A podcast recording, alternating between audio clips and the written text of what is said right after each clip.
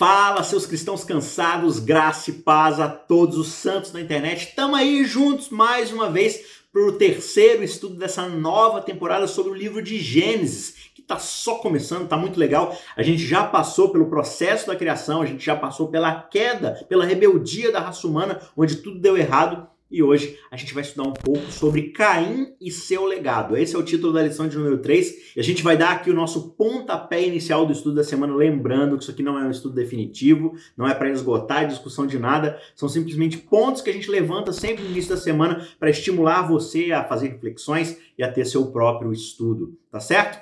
O verso dessa semana é: se você fizer o que é certo, não é verdade que você vai ser aceito? Só que se você não fizer o que é certo, Eis que o pecado está à porta, à sua espera. O desejo dele será contra você, só que é necessário que você o domine. Gênesis capítulo 4, verso 7. Então, na lição dessa semana, a gente vai se focar no primeiro assassinato da Bíblia e quais foram as consequências desse crime, não só na vida do criminoso, como na descendência, na geração da própria humanidade em si, da sociedade que hoje a gente conhece. Beleza? Ponto de número 1. Um, o verdadeiro culto é expresso pela obediência. O capítulo 4 de Gênesis vai apresentar para a gente a história de dois irmãos, os filhos de Adão e Eva, que não estão mais no Éden, que não estão mais debaixo da boa criação de Deus, mas agora estão debaixo da maldição das suas próprias escolhas e também das maldições que Deus colocou para preservá-los dos efeitos duradouros do pecado e das escolhas que eles mesmos fizeram. Então a gente passa a acompanhar aqui, após o processo da queda, as histórias de dois irmãos, Caim e Abel. E eles representam para nós dois tipos de pessoas que sempre existiram, mesmo lá na queda até os tempos de hoje, até os dias de hoje, e vão continuar existindo até o final dos tempos. Quando a gente olha de fora para essas duas pessoas, para Caim e para Abel, a gente vai observar que eles tinham a mesma aparência, né? A mesma aqui eu quero dizer o seguinte: não tinha nada assim que credenciava um a ser melhor do que o outro. Eram dois seres humanos, dois filhos de Adão e Eva, tudo certo. Os dois foram lá, construíram seus altares e ofereceram as suas ofertas. Cada um adorou o Deus do céu do seu próprio jeito. E se a gente for levar em consideração ah, questões como o nascimento, a instrução religiosa, na verdade os dois irmãos eram iguais. Ambos eram filhos de Adão e Eva, ambos devem ter ouvido todas as histórias sobre a boa criação de Deus, sobre aquilo que aconteceu, sobre o erro dos seus primeiros pais, por que, que eles estavam ali naquela situação. Ambos ouviram todas as coisas, eles eram necessariamente iguais nesse aspecto. Ambos eram pecadores e eles reconheciam que Deus deveria ser reverenciado e adorado por quem ele é. Do lado de fora, exteriormente, aparentemente a religião deles era a mesma, só que até certo ponto. Porque internamente a diferença entre os dois era muito grande, era abissal. Então, olhando para essas características internas, a gente percebe pelo menos aí dois pontos fundamentais que diferenciam Caim de Abel. A primeira e mais fundamental diferença característica é que Caim já chega diante de Deus com o coração completamente inclinado à rebeldia. E isso fica muito claro nos diálogos. A gente vai ver um pouco mais esses diálogos lá na frente, mas agora eu quero que você dê uma olhada aqui nesses detalhes do texto de Gênesis 4, versos 4 e 5. Diz assim: O Senhor se agradou de Abel e de sua oferta. Só que de Caim e de sua oferta, ele não se agradou. Eu quero que você perceba aqui que, mesmo antes de ter um desagrado com a oferta, Deus já tinha se desagradado do próprio Caim. É uma questão interna, muito antes de ser uma resolução externa. A princípio, tem muito mais a ver com o coração que Caim está levando para o altar do que meramente com as suas ofertas. Já com Abel, a coisa acontece exatamente o contrário. Ele é aceito muito antes da sua oferta ser aceita e, consequentemente, a sua oferta também é aceita. É somente como consequência que a sua oferta é aceita. Deus aceita Abel e, consequentemente, a sua oferta também é aceita. E tudo isso leva a gente à segunda grande diferença entre ambos. É justamente por ter um coração rebelde, uma postura de alguém que não se submeteu à soberania de Deus, que Caim vai lá e oferece apenas uma oferta de agradecimento, enquanto Abel vai e oferece uma oferta pelo seu pecado. A oferta de Caim estava completamente desprovida de fé em Cristo. E isso levou ele a uma obediência apenas parcial daquilo que Deus havia explicado para o ser humano. O texto de Hebreus 11, 4 vai dizer pra gente que pela fé, ou seja, justamente por confiar em Deus, por colocar as suas esperanças, a sua crença, por depender completamente de Deus, é que Abel ofereceu um sacrifício muito mais excelente. A gente tem que ter cuidado, porque geralmente a gente coloca o sacrifício no foco daqui da discussão. Só que o sacrifício, na verdade, ele é colateral. Essa é a grande ênfase. O que é aceito em Abel e é rejeitado em Caim é justamente a fé. Abel é aceito pela sua fé. A sua oferta é aceita pela sua fé. Caim é rejeitado pela descrença no seu coração. E, consequentemente, a sua oferta é totalmente rejeitada por essa mesma descrença. Caim obedeceu na construção de um altar, ele obedeceu ao trazer uma espécie de oferta, só que ele obedeceu apenas parcialmente. A parte essencial mesmo, o reconhecimento da necessidade de um redentor, foi deixada completamente de fora. Abel escolheu a fé e a obediência que brota desse tipo de fé. Só que Caim, como eu disse, preferiu a descrença e, como resultado, colheu a rebeldia como fruto. Essa é toda a questão aqui. Deus sempre desejou obediência e não um mero sangue de sacrifícios de animais. E se você for olhar em toda a história da redenção, você vai perceber que vários dos profetas o tempo todo vão justamente falar dessa liturgia vazia de ficar trazendo animais para o sacrifício, quando na verdade a gente não está colocando o nosso próprio coração no altar. Não há arrependimento genuíno. A verdadeira fé que depende inteiramente de Cristo, ela vai ser manifestada nos frutos de obediência a tudo aquilo que Deus nos pede. Mas o que, que adianta eu não fazer nada que Deus pede, eu me revoltar o tempo todo contra Ele, eu buscar fazer somente a minha própria vontade e só para cumprir tabela, como se fosse uma espécie de indulgência, eu fico fazendo ali sacrifícios, eu fico fazendo ofertas, como se essa liturgia, essa religiosidade fosse resolver qualquer problema. Bem, mas isso aqui é no passado. E hoje? Eu quero saber hoje, na prática, como é que você acha que essa mesma situação acontece na vida? Você acha que é possível para mim e talvez para você a gente oferecer a Deus uma oferta de Caim, como é que você acha que na prática isso pode acontecer? Como é que eu posso oferecer a Deus uma oferta de Caim? Algo que ele não me pediu para fazer e eu estou fazendo meramente por cumprimento religioso. Talvez ir para a igreja todo sábado, todo domingo, talvez guardar o sábado, guardar alguma lei, deixar de comer alguma coisa. O que, que você acha que a gente troca às vezes? Não porque aquela coisa é ruim. Você percebe que a oferta de Caim não é ruim em si mesma só que a gente desassocia da verdadeira fé e da verdadeira obediência e dependência de Deus. Comenta aqui embaixo, eu quero saber como você acha que isso pode acontecer na sua vida, na nossa vida como igreja. Eu quero saber sua opinião mais uma vez. Escreve aí e vai ser um prazer ler e interagir com você nesse nosso estudo. Ponto de número 2. O pecado leva à destruição. Eu tinha falado ali no tópico 1 que Deus trava um diálogo com Caim tentando arrazoar com ele e perceba que o que Deus fala para Caim, que mostra justamente para a gente que o problema de Caim estava no seu coração. Ele diz assim: olha, se você fizer o que é certo, não é verdade que você vai ser aceito? Isso está lá no verso 7. Isso mostra para a gente que o pecado de Caim foi uma escolha. Caim já chega resoluto e determinado diante de Deus. Ele já tem uma decisão firme no seu coração. Ele está rebelde. Ele não quer saber da vontade de Deus de verdade. Ele só está cumprindo uma espécie de tabela. E Deus continua falando assim: olha, só que se você não fizer o que é certo, o pecado está à porta do teu coração. Ele está esperando por você. O desejo dele será contra você, mas é necessário que você o domine.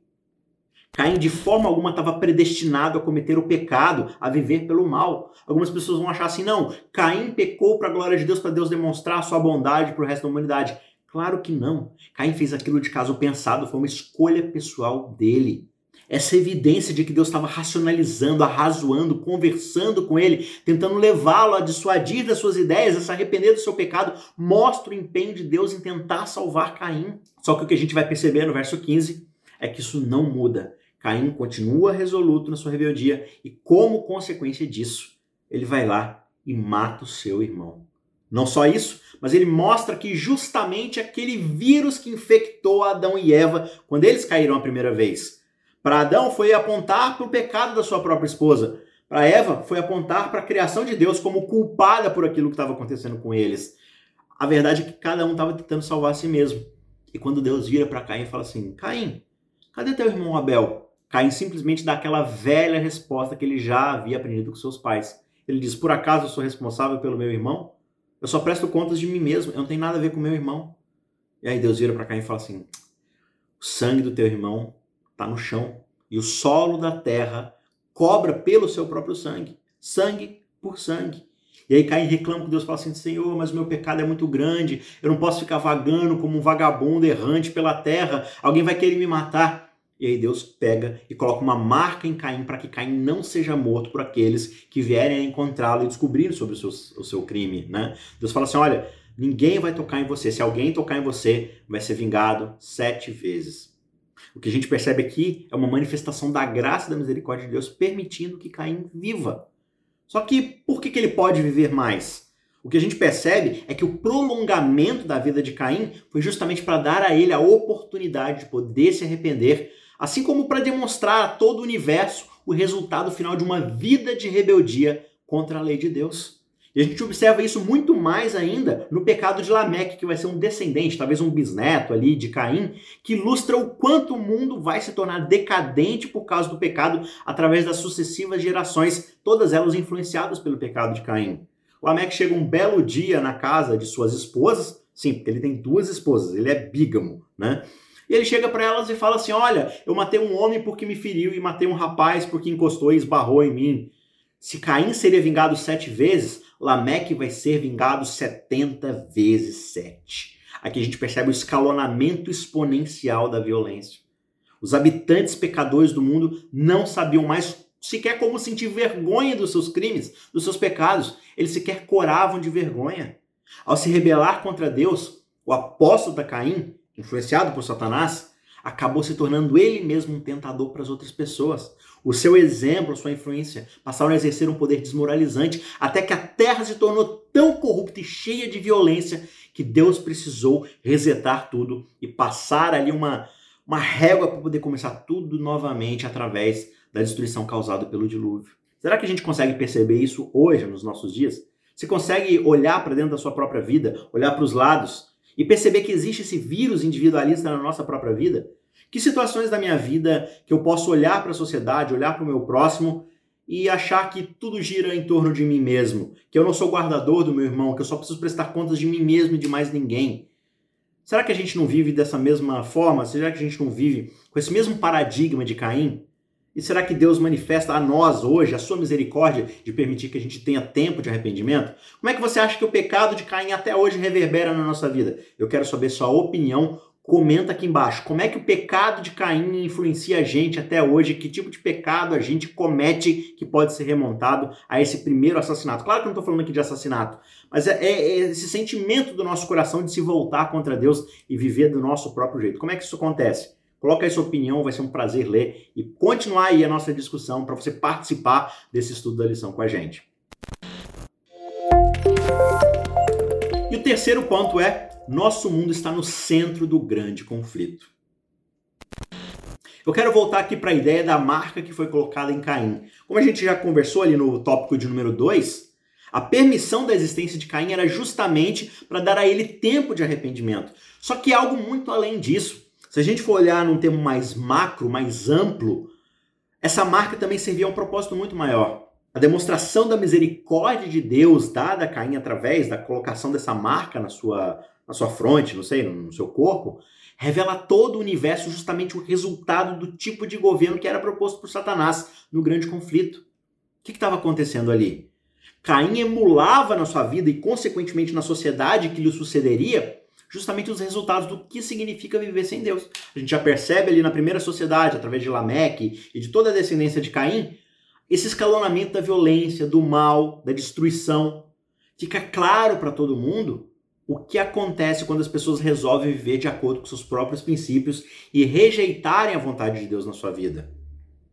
Quando Deus poupa a vida do primeiro assassino, o que ele está fazendo é apresentando para todo o universo justamente uma lição sobre o que é o grande conflito. Essa história sombria que a gente observa em Caim e seus descendentes nada mais é do que uma ilustração do que teria sido o resultado se Deus tivesse permitido que o pecador pudesse viver para sempre, independente das suas decisões, e levasse adiante todo o seu plano de rebelião contra Deus. Todos os outros seres criados ao redor de todo o universo puderam observar com o mais profundo interesse todos os acontecimentos que estavam ocorrendo ali na Terra. Na condição do mundo que existia antes do dilúvio, eles podiam ver claramente esses exemplos do resultado de qual teria sido a administração de Lúcifer se ele tivesse tomado conta de todo o céu e estabelecer o seu plano, a sua filosofia, ao rejeitar a autoridade que Cristo tinha lá no céu e colocasse de lado toda a lei de Deus. A verdade é que o nosso mundo está em exposição. A Bíblia diz que ele é um grande palco sobre a qual Deus está revelando para nós o seu grande plano da redenção. A gente tem alguns vislumbres disso, por exemplo, lá na história de Jó, e o próprio apóstolo Paulo afirma que nós fomos feitos como espetáculo para o mundo, tanto para anjos como para homens. Essa é uma verdade muito curiosa, mas mostra para gente o quanto Deus está empenhado em consertar essa situação. Ele deixou o pecado amadurecer para que não fosse uma decisão autoritária de Deus. Ah, vocês discordam de mim, então vou acabar com vocês. Não. É isso que vocês querem? É dessa forma que vocês querem viver? Então eu vou deixar por um tempo limitado, né? não pode ser de forma eterna, porque senão todo mundo vai ser destruído, mas eu vou deixar de forma limitada que vocês tenham a chance de exercer a filosofia de vocês para que todos possam perceber como é danoso virar as costas para o Criador que sabe definir por conta própria o que é bom e o que é mal. Portanto, a oração que eu tenho para te sugerir hoje é que Deus nos ajude a se livrar do pecado de cair no nosso coração. Que Deus nos ajude a quebrantar o nosso coração, ao invés de a gente ficar simplesmente dizendo, ah, por acaso eu sou responsável pelo meu irmão. Não, a gente precisa pedir que Deus quebrante o nosso coração para a gente entender o seu amor, entender o seu propósito na nossa vida de nos fazer seres comunitários, seres unitários, seres que andam debaixo do seu amor por toda a humanidade. Que o Espírito Santo nos ajude a perceber que nós só estamos vivos hoje porque Deus permitiu que nós pudéssemos ter tempo de misericórdia para reconhecermos o quanto estamos errados e clamarmos pelo perdão de Deus. Que o Espírito te ajude nas suas orações essa semana a reconhecer isso, a pedir pelo perdão de Deus, para não ficar vivendo como se essa misericórdia fosse eterna e nunca fosse acabar. Que o Espírito Santo te ajude a olhar para Deus e perceber o plano de salvação que ele tem na sua vida e de que você possa aceitar fazer parte desse mesmo plano. Através dos fatos que vão se desdobrando no decorrer do grande conflito, Deus vai demonstrando para a gente justamente que os princípios da lei do seu governo tinham sido falsificados por Satanás e por todos aqueles a quem ele enganou. A justiça divina vai ser finalmente reconhecida por todos no mundo inteiro, mesmo que esse reconhecimento, infelizmente, chegue tarde demais na vida daqueles que são rebeldes e não podem mais ser salvos.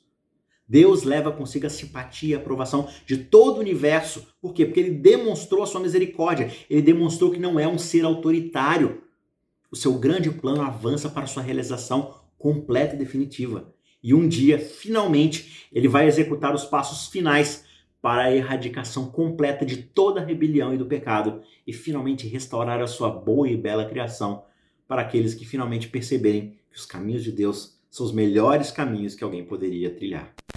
Suas curtidas, comentários e compartilhamentos do vídeo ajudam muito a gente. Agora, se você quiser dar um passo a mais e ajudar a gente a continuar produzindo e expandindo o material aqui do canal, você pode ajudar a gente com qualquer valor financeiro através das informações do Pix que aparecem para você na tela e na descrição desse vídeo. Que Deus te abençoe.